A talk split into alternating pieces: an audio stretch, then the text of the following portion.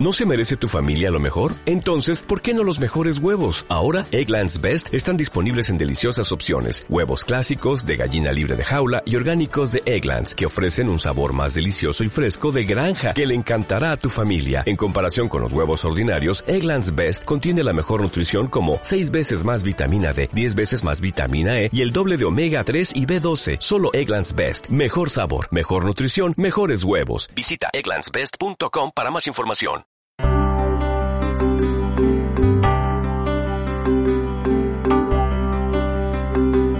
¿Qué tal amigos y amigas? Soy Herminia Gomar, psicóloga y directora del Instituto Gomar, y os doy la bienvenida a este podcast para amantes de la psicología. Empezamos.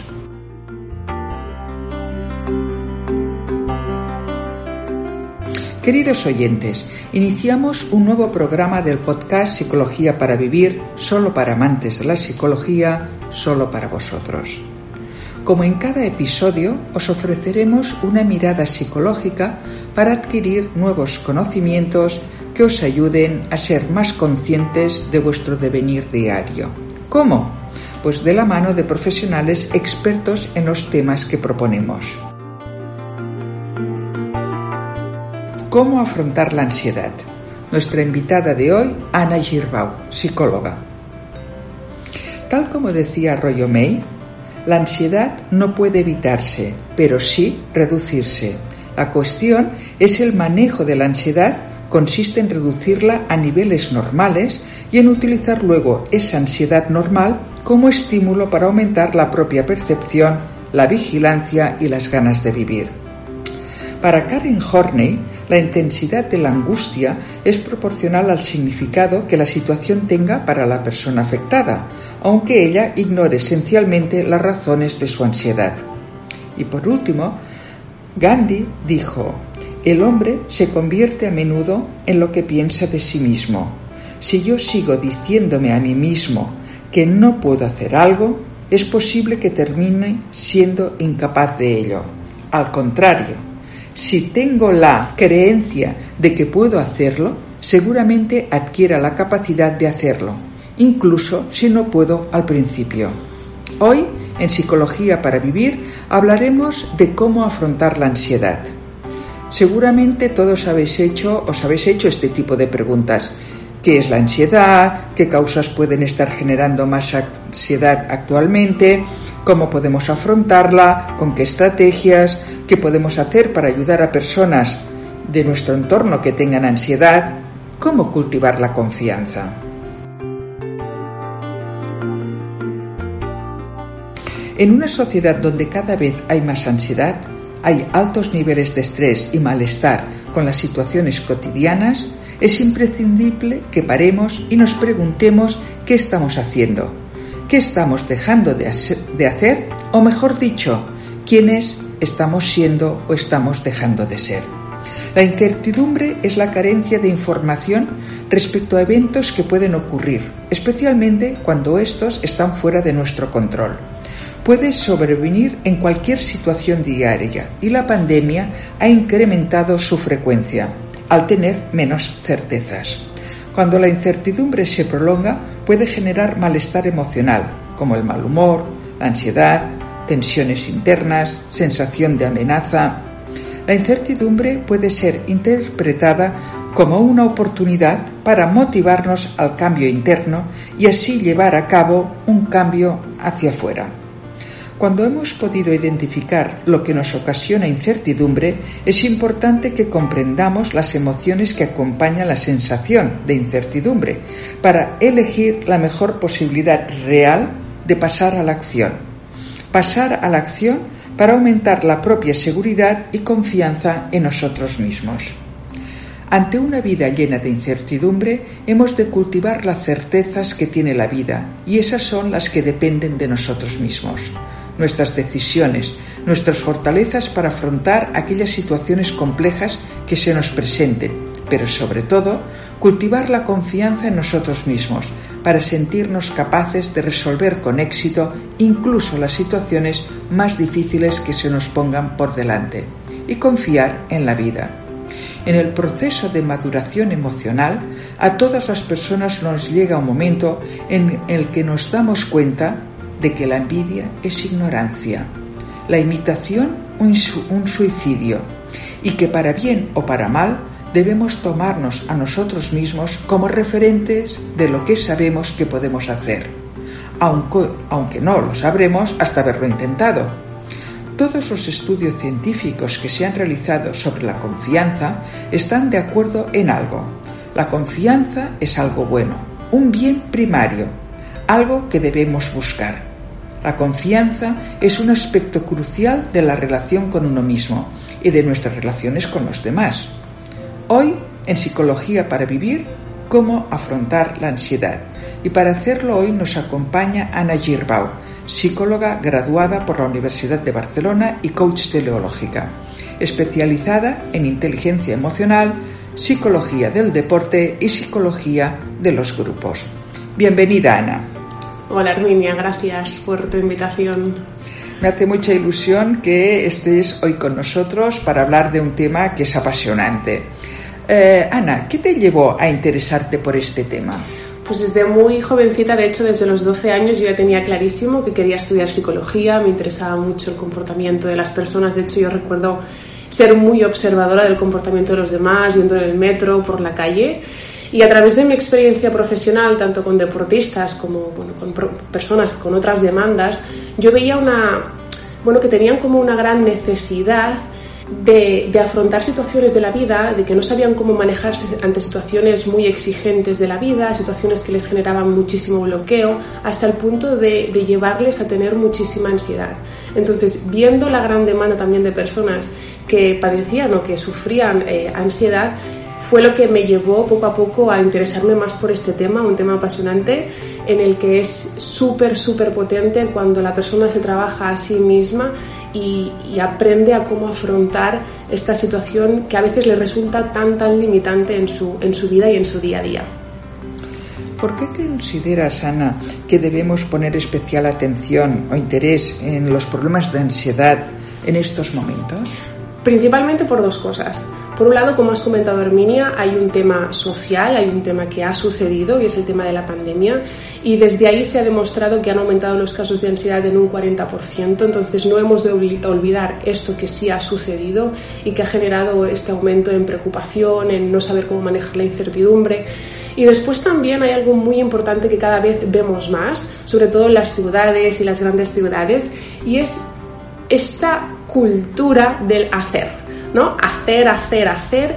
Y, cada vez vemos más que las personas están sobreocupadas haciendo un montón de cosas y llenándose la agenda de muchísimas tareas, de muchísimas ocupaciones. Y no me refiero de ocupar la agenda con, o la agenda o la vida con cosas que nos satisfacen, con cosas que nos llenen, con cosas que nos hacen sentir bien, con cosas que están alineadas con nuestros propósitos y nuestros objetivos, sino hay una sobreocupación del tiempo como forma, o al menos lo que yo he visto, como forma de no conectar conmigo, como forma de no conectar con lo que a mí me pasa, con lo, a lo mejor lo que no me gusta de mi vida, con conectar con emociones desagradables para mí. Y eso nos lleva a sobreocuparnos o a las personas se sobreocupan. Entonces es súper importante desde ahí también plantearnos el para qué nos estamos sobreocupando de esa forma, ¿no? Entonces, ¿para qué ocupo mi tiempo y desde dónde lo estoy haciendo? Porque si no entramos en esa vorágine de hacer, hacer, hacer sin cuestionarnos. ¿Qué pasa sobre todo con las personas que tienen ansiedad? Que se sobreocupan el tiempo como una forma también de, mientras estoy ocupado, estoy distraído. De hecho, esto es lo que la, mayor lo, que más dicen las personas que tienen ansiedad, ¿no? Es que cuando estoy ocupado mi mente está distraída y mi mente no piensa. ¿Qué pasa cuando me paro? Que esto suele suceder o les suele pasar cuando llegan a casa después de una larga jornada de trabajo, llegan a casa, se sientan en el sofá después de cenar o incluso a veces ni eso porque están con el móvil y viendo eh, cosas en la tele, llegan, se tumban en la cama y es cuando aparecen los síntomas de ansiedad, cuando paran y se permiten conectar un poquito más con lo que les pasa, cuando ese ritmo frenético baja y y de ahí que es súper importante que nos planteemos qué estamos evitando al querer conectar con nosotros. que estamos evitando plantearnos o cuestionarnos en la vida que nos lleva a ese quehacer super diario. Entonces yo pondría mucha énfasis sobre todo en esto, ¿no? Entonces, eh, Ana, los dos aspectos que han hecho aumentar la ansiedad en estos momentos, por un lado está la pandemia y por el otro esta tendencia a evitar conectar con nosotros mismos a través de una sobreocupación.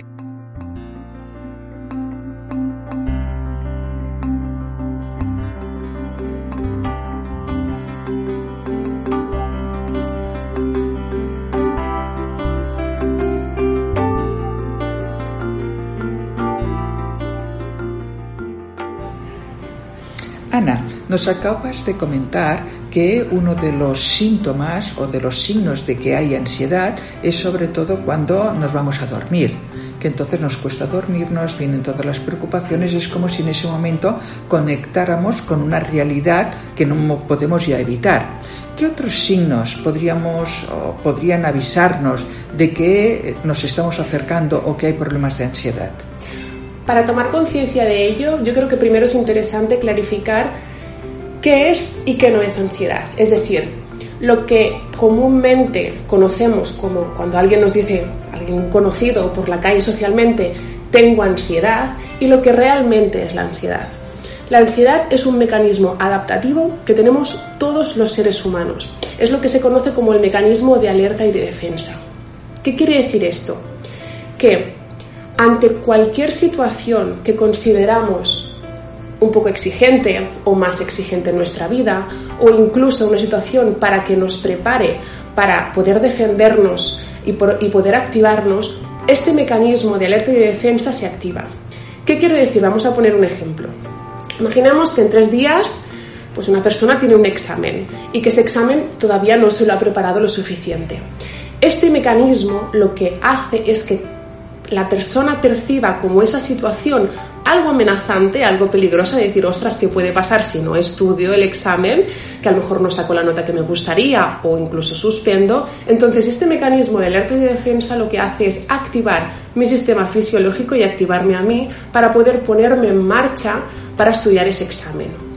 Por tanto, la ansiedad, este mecanismo de ansiedad es cuando percibimos una situación amenazante o suficientemente peligrosa en función también de los recursos que yo tengo para afrontar esa situación. Entonces, ¿qué nos puede indicar em, o en qué tenemos que estar alerta cuando este mecanismo de ansiedad se activa?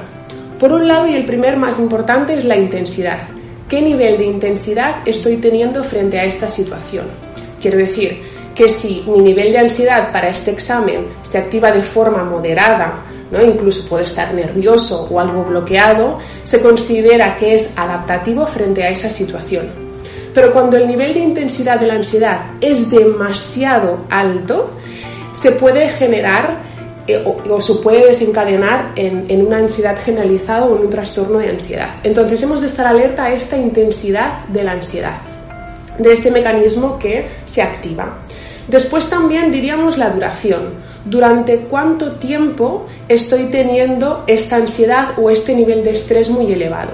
¿Por qué? Porque todos en la vida habremos vivido situaciones exigentes o situaciones estresantes, ya sea pues por un momento de exigencia laboral durante un tiempo o por una situación personal que si los hijos son pequeños y los padres están enfermos y eso es una situación temporal bastante exigente. Entonces, cuando hay situaciones exigentes que incluso nos hacen sentir la sensación de voy un poco desbordado y apagando fuegos, es importante que prestemos atención a durante cuánto tiempo estoy con este mecanismo de ansiedad activado. ¿Por qué? Porque si eso es desbordante para mí, eso puede también acabar desencadenando una ansiedad a largo plazo o a medio plazo. Entonces, ser consciente de durante cuánto tiempo estoy teniendo esta ansiedad muy activada. Y después también la frecuencia. Frecuencia, es decir, cada cuánto este mecanismo de ansiedad se me activa a un nivel de intensidad muy elevado.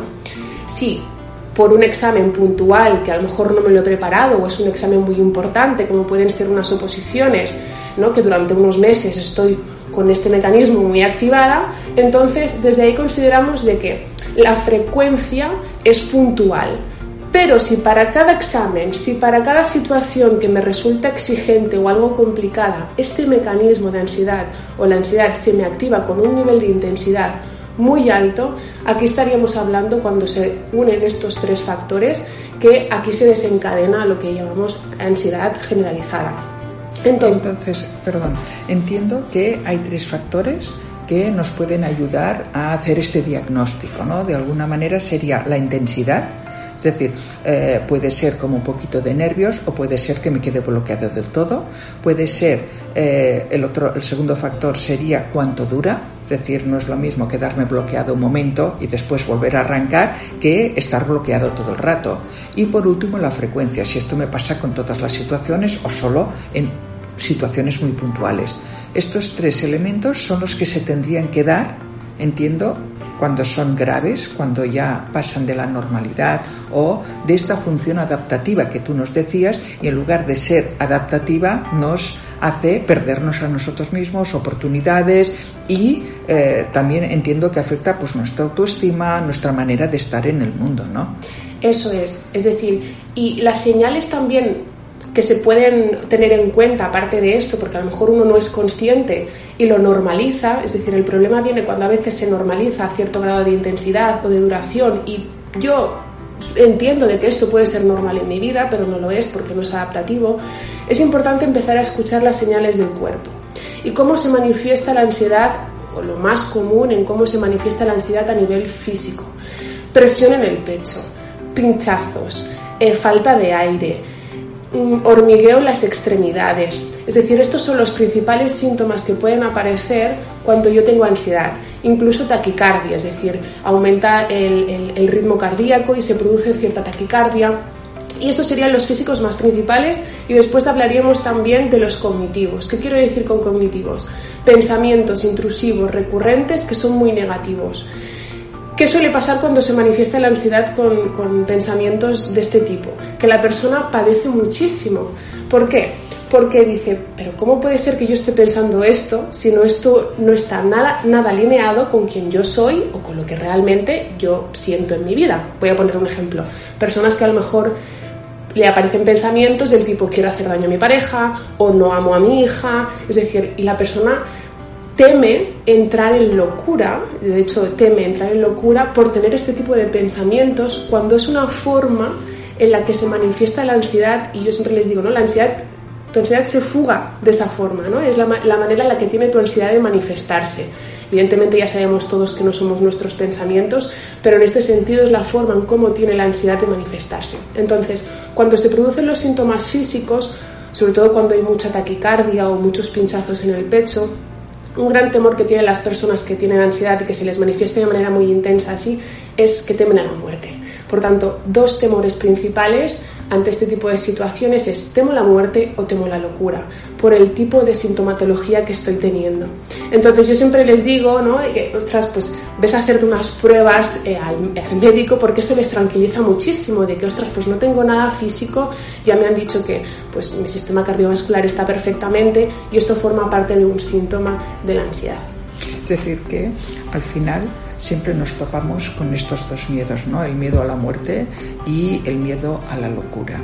Eh, debajo de todos estos miedos que probablemente tenemos todos, hay veces que esto pues no se manifiesta porque nuestra vida está plena, es una vida satisfactoria, tenemos buenas relaciones, estamos bien con nosotros mismos y en esos momentos pues no conectamos con estos miedos. Pero cuando hay esta presión, cuando hay esta situación amenazante, cuando realmente estamos más desvalidos o más débiles o más vulnerables, pues podemos conectar, entiendo, con estos miedos que estarían debajo de, la ansiedad. Entonces, como tú bien nos dices, hay dos eh, manifestaciones en las que también podemos observar que hay esta ansiedad, que sería por los pensamientos intrusivos y también por nuestro cuerpo que nos da señales clarísimas, ¿no? De que hay algún factor que no es eh, el habitual o el correcto o el que nos hace sentir bien. Eh, hay un tema que me gustaría mucho conversar contigo y es que me consta que para ti el deporte ha tenido un papel importante en tu vida. ¿Cuál ha sido su influencia en tu vida personal y profesional? Pues en mi vida personal diría que muchísima y es básica y en la profesional también. El deporte ha estado siempre en mi vida, siempre he hecho deporte de competición, evidentemente no a un alto nivel, pero sí deporte de competición. Y ha tenido una gran influencia el deporte sobre todo en sanarme a mí misma. Yo diría que el deporte me ha permitido sanar mucho la relación conmigo misma, eh, sentirme muy bien conmigo y cuando conecté o me descubrí incluso a mí misma en deporte de competición, incluso cuando ya entré en un deporte de, más alta competición, yo me di cuenta justamente de esto, ¿no? de cómo, me cómo afrontaba yo las situaciones exigentes de alto estrés y yo recuerdo que ahí me bloqueaba y que no funcionaba de la misma manera en esas situaciones que en las situaciones cotidianas que a lo mejor no requerían tanto, tanto nivel de exigencia. Y yo hice un clic recuerdo y dije, ostras, si yo ya tenía claro desde los 12 que quería hacer psicología y a mí me está pasando esto, allí fue cuando conecté y dije, es que me encantaría acompañar a personas que les está sucediendo posiblemente esto, que a lo mejor no están rindiendo al nivel que podrían llegar a rendir ni sacar su máximo potencial, porque les sucede este tipo de situaciones u otras, pero que les sucede esto, ¿no? Entonces yo ahí empaticé muchísimo con este tipo de situaciones, a mí me hubiese encantado encontrar esa figura a, los 16 cuando esto me pasaba y mm, y fue con lo que me llevó a conectar psicología con deporte, ¿no? Y esa pasión de poder acompañar también a deportistas a sacar su máximo rendimiento y que yo en día no solamente lo hago con deportistas, sino también a sacar el mayor rendimiento vital de cada una de las personas. Así que muchísima, muchísima influencia, Arminia es que eh, es tan importante, como tú decías también, en, esos momentos cuando hemos de afrontar retos nuevos o retos que implican mm, darlo todo, eh, poder tener a alguien que nos ayude, ¿no? ya sea en la figura de un psicólogo, de un psicoterapeuta, también de un coach, de un entrenador que sepa comprender pues qué tipo de apoyo nos ha de dar o qué tipo de estímulo o qué tipo de acción eh, para acompañarnos en todo nuestro desarrollo, en, el pleno desarrollo de todo nuestro potencial. Es una lástima a veces ver personas con un enorme potencial que se han quedado bloqueadas. Aquello que a veces escuchamos en la escuela, ¿no? Es que no entiendo por qué este niño no saca buenas notas con lo inteligente que es, con el potencial que tiene, con todo el talento. Y dices, bueno, pues estas personas quizás hay algún tema de ansiedad. Eh, se ha observado eh, se ha hecho un análisis, un diagnóstico de que puede estar frenando a esta persona para no estar dando y disfrutando de todos sus talentos y de todas sus capacidades, ¿no?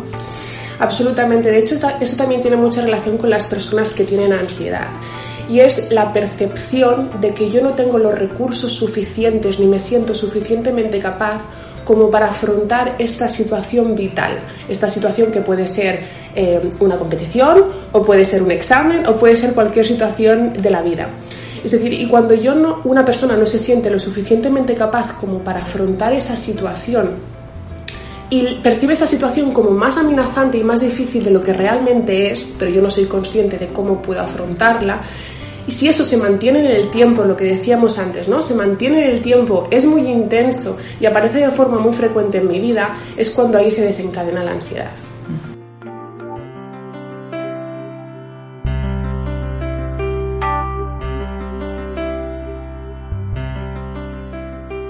Ana, eh, a nuestros oyentes, ¿qué les recomendarías? ¿De qué manera el deporte o incluso el movimiento una actividad física puede ayudar a prevenir la ansiedad.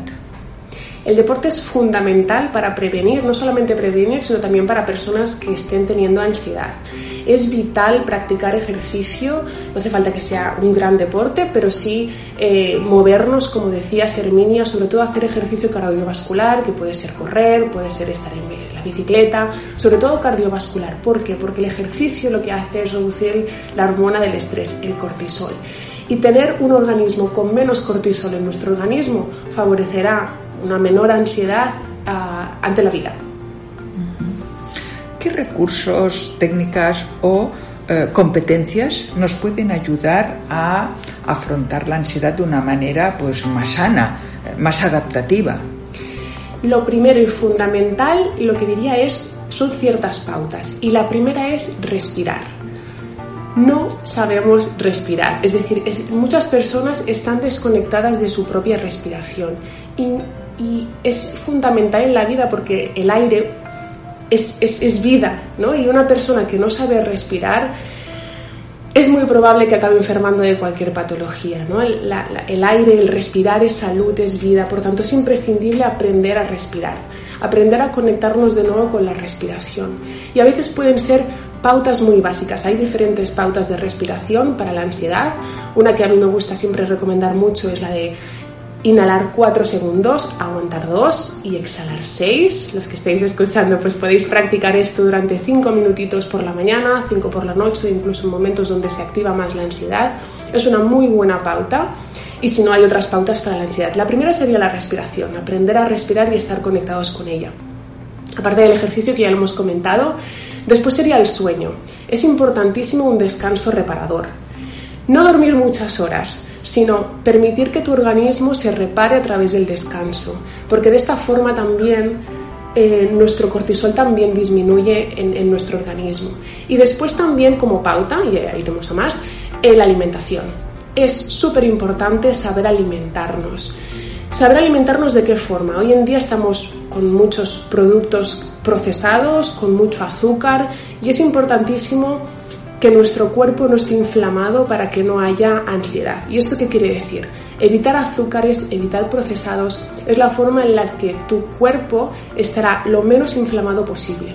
Ya sabemos que un cuerpo inflamado es un cuerpo que está condenado a estar enfermo, entonces es importantísimo alimentarnos bien para poder permitir que nuestro organismo se desinflame y así estar lo más sano posible. Estos serían como las pautas, digásemos, de hábitos que es importantísimo para la ansiedad, así como el permitir tener rutinas. Las personas que tienen ansiedad les va muy bien las rutinas, es decir, que el día a día sea parecido, tener ciertas rutinas en su día a día, no entrar en la improvisación, sino que las cosas estén bastante planificadas. Y después también algo súper, súper importante, que ahí es donde yo siempre entro y hago más énfasis, es la de conocerse. Conocerme a mí mismo. Hay una parte que es conocer mi cerebro, cómo funciona, porque eso también nos da muchísima información, saber que si, por ejemplo, yo estoy por la noche con pantallas sobreestimulada, pues eso va a dificultar a que mi sistema nervioso esté más tranquilo, a que yo pueda conciliar el sueño. Por tanto, hay una parte de saber cómo funciona mi cerebro y conocerme a mí. El conocerme a mí, ¿qué implica? Saber cómo funciono yo, por ejemplo, ante el estrés. Ante momentos de estrés, cómo se reactiva mi cuerpo, cómo funciona mi cuerpo, cómo, de qué forma responde. Se bloquea, mm, ante el estrés eh, funciona de forma reactiva y, soy quizás más agresiva, soy una persona que ante el estrés o mucho estrés soy más evitativa y evito ese tipo de situaciones, o soy una persona que quizás ante el estrés mm, prefiero sacármelo de encima lo antes posible y sobrepaso esa situación lo más rápido posible. Es decir, hay una parte que es importante que la persona se conozca y saber cómo funciona ella misma ante situaciones que son estresantes, cómo funciona mi cuerpo, cómo funciono yo, qué pensamientos me vienen.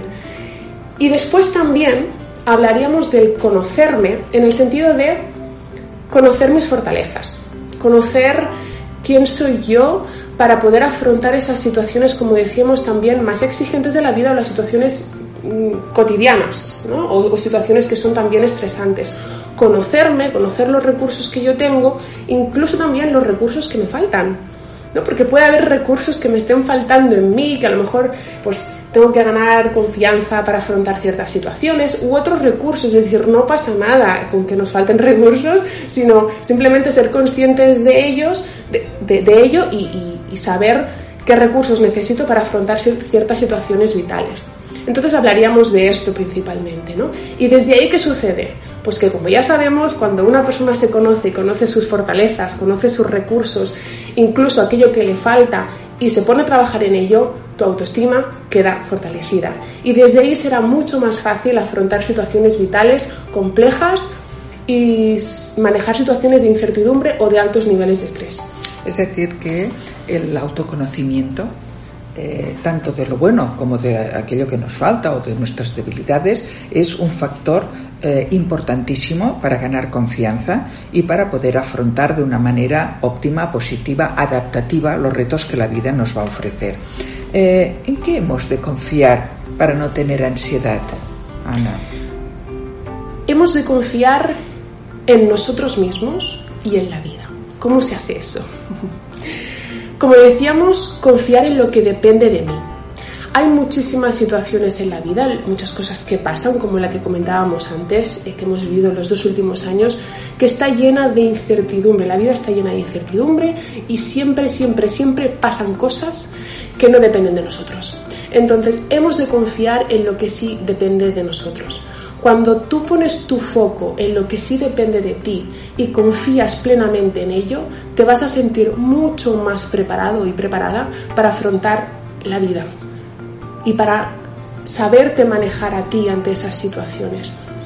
¿Cómo podemos entrenar esta confianza, Ana?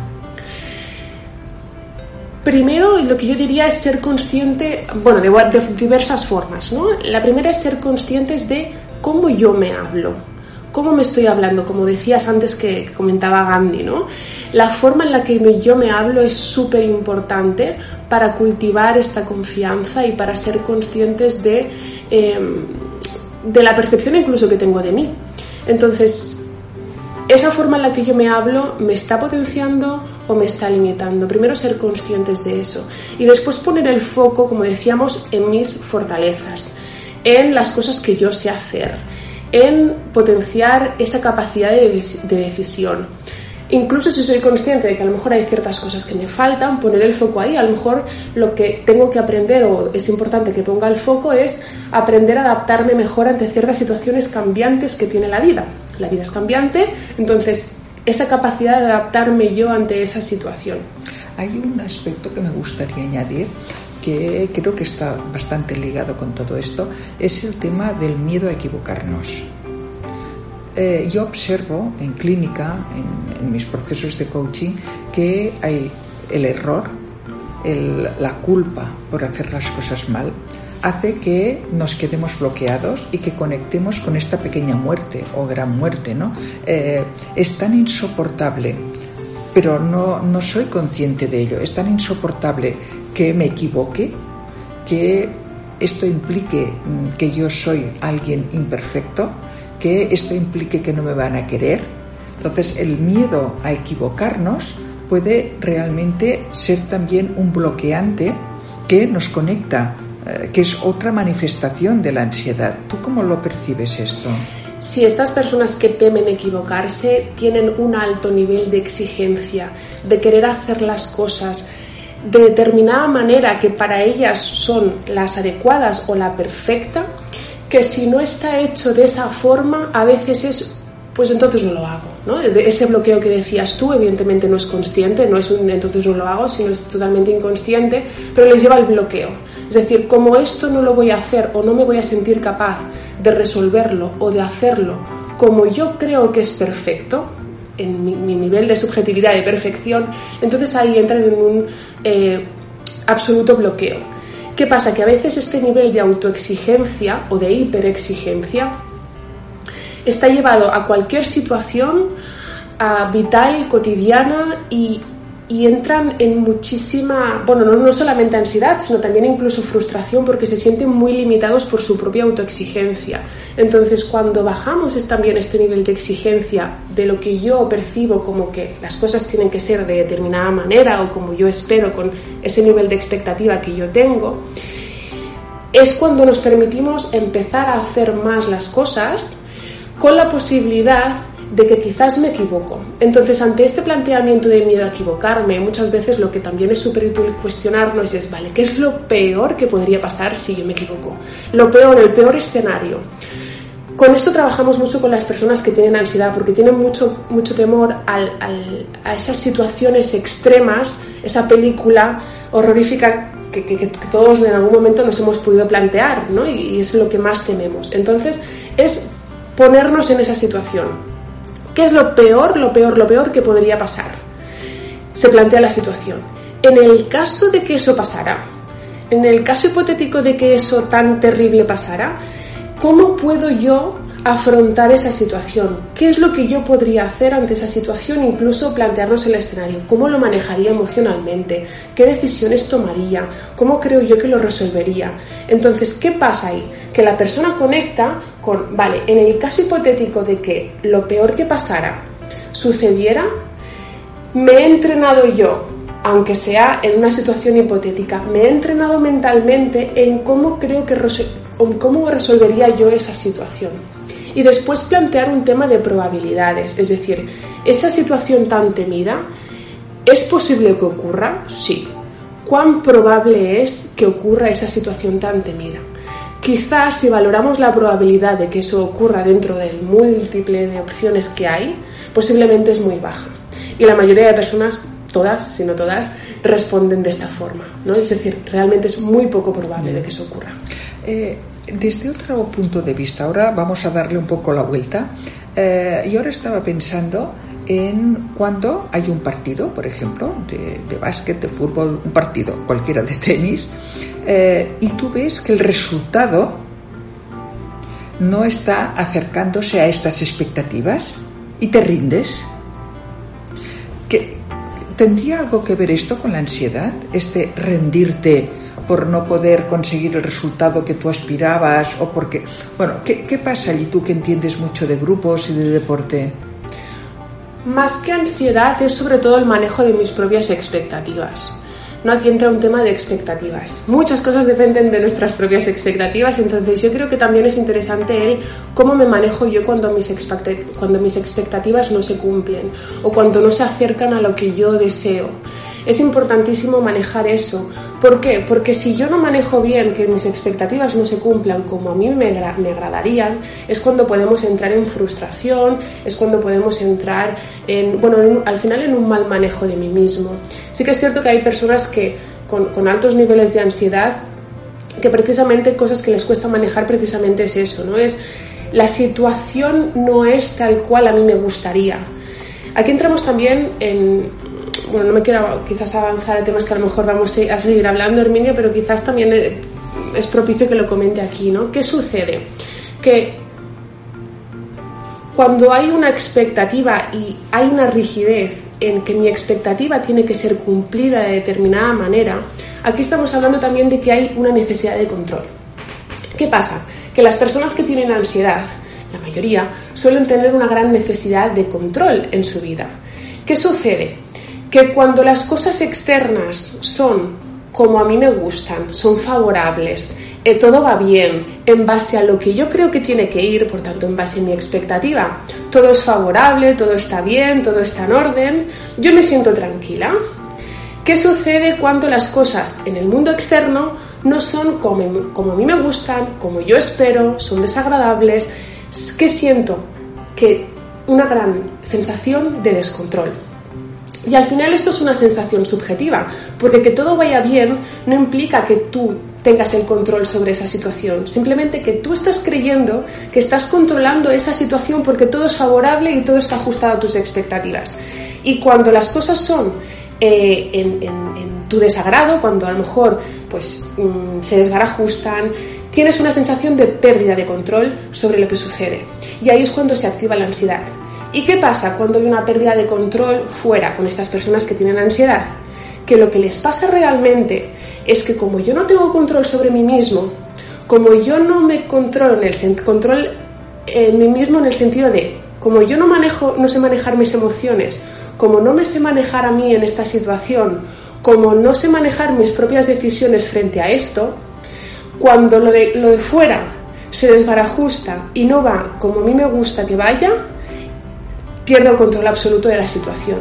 Y en realidad es porque yo no estoy teniendo un buen manejo sobre mí ante esa situación.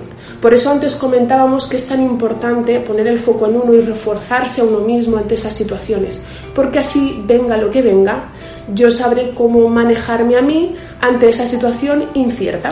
Es que al final yo creo que el liderazgo personal es precisamente el eh, sé que venga lo que venga, tener los recursos para afrontarlo. tendré los recursos para eh, tomar la actitud adecuada, tendré los recursos para eh, integrarlo de la manera oportuna. Por tanto, estamos hablando no de tener un control, sino de saber que todo aquello que se puede descontrolar, que es casi todo, yo tendré los recursos, poseo esta fuerza interior para afrontarlo de una manera adecuada.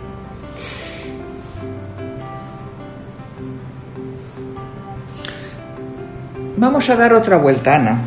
Eh, como experta en liderar grupos, ¿nos podrías hablar de algún ejemplo concreto en el que la confianza jugara un papel importante? Es muy importante en dos sentidos. Cuando hablamos de grupos, equipos, por un lado, la importancia de confiar en uno mismo. Si yo no confío en mí, en un grupo, en un equipo, va a ser muy difícil que yo me pueda mostrar de una forma auténtica, de una forma natural y que los demás no puedan conocer cómo realmente soy o como yo creo y siento que soy. Entonces, primero es súper importante conocer, eh, confiar en uno para con el grupo, porque desde esta forma se pueden crear relaciones más auténticas, relaciones más sanas, relaciones más eh, fluidas y alineadas. Entonces es súper importante desde ahí.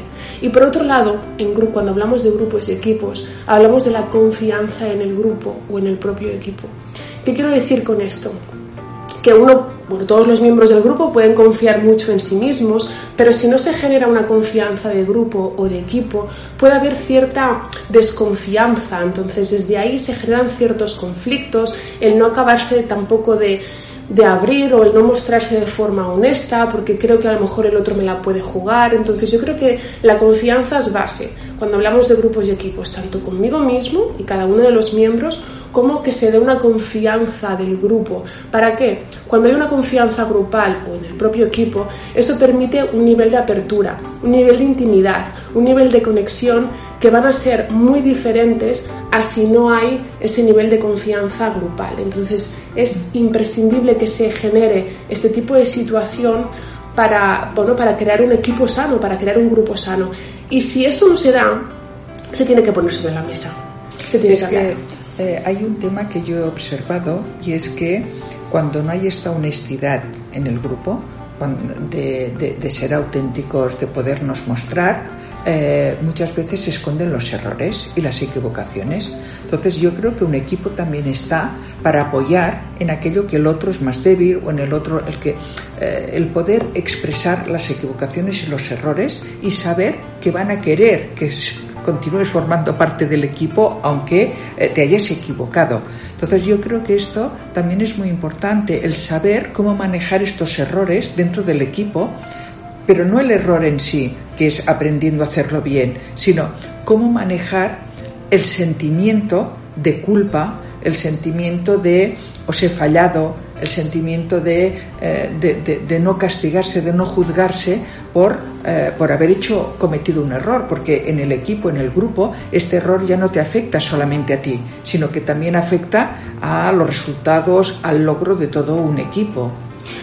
Sí, algo que también es muy interesante alineado con esto que dices es si cualquier miembro del grupo, y por grupo entendemos cualquier grupo, grupo de trabajo, grupo familiar, alguien detecta que sucede eso, tener ese liderazgo personal del que siempre hablamos, como para si yo detecto que algo de esto está sucediendo, poder ponerlo sobre la mesa, poder hablarlo y quizás ser yo quien muestre pues que me he equivocado o que percibo esto o sea lo que sea que esté sucediendo, ¿no? Desde por eso es importante cuando siempre decimos liderarme a mí para poder también liderar a los demás y ya no liderar un grupo, sino pues estar en sintonía con el grupo em, pues desde la confianza y desde generando esa situación que favorece que el grupo vaya avanzando. Bien, a un nivel más avanzado en esto del avanzar, eh, si alguien quiere profundizar en estos temas, ¿podría recomendarnos algún libro, Ana? Hay uno que es maravilloso, que se llama El cerebro de la gente feliz, que es, lo, han escrito Sara Teyer y Ferran Casas. Y el mismo autor también, Ferran Casas, tiene un libro fantástico que es Viva y Ansiedad. Y ya luego tenemos otros libros como el del doctor Enrique Rojas, que mm, se llama Cómo superar la ansiedad y después tenemos otro de Carle, Carlos Aladev, si no me equivoco, que se llama Miedo al miedo, que también está muy bien.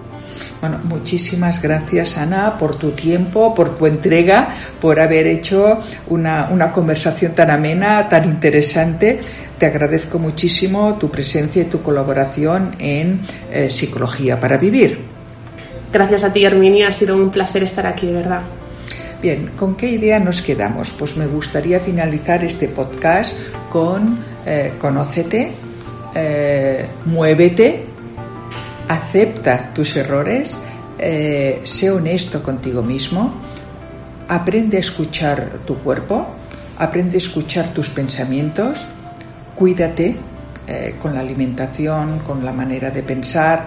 Eh, miedo tenemos todos en muchas situaciones de la vida, pero todos disponemos de muchos talentos, de muchas oportunidades para mostrar estos talentos y que al final va a depender de nosotros cómo afrontemos nuestra vida. Y esto eh, podemos en un momento determinado necesitar un psicólogo, necesitar a un profesional que nos anime, que nos ayude y que nos permita realmente descubrirnos a nosotros mismos y sacar eh, toda la luz y todo el brillo que llevamos dentro. Hasta pronto.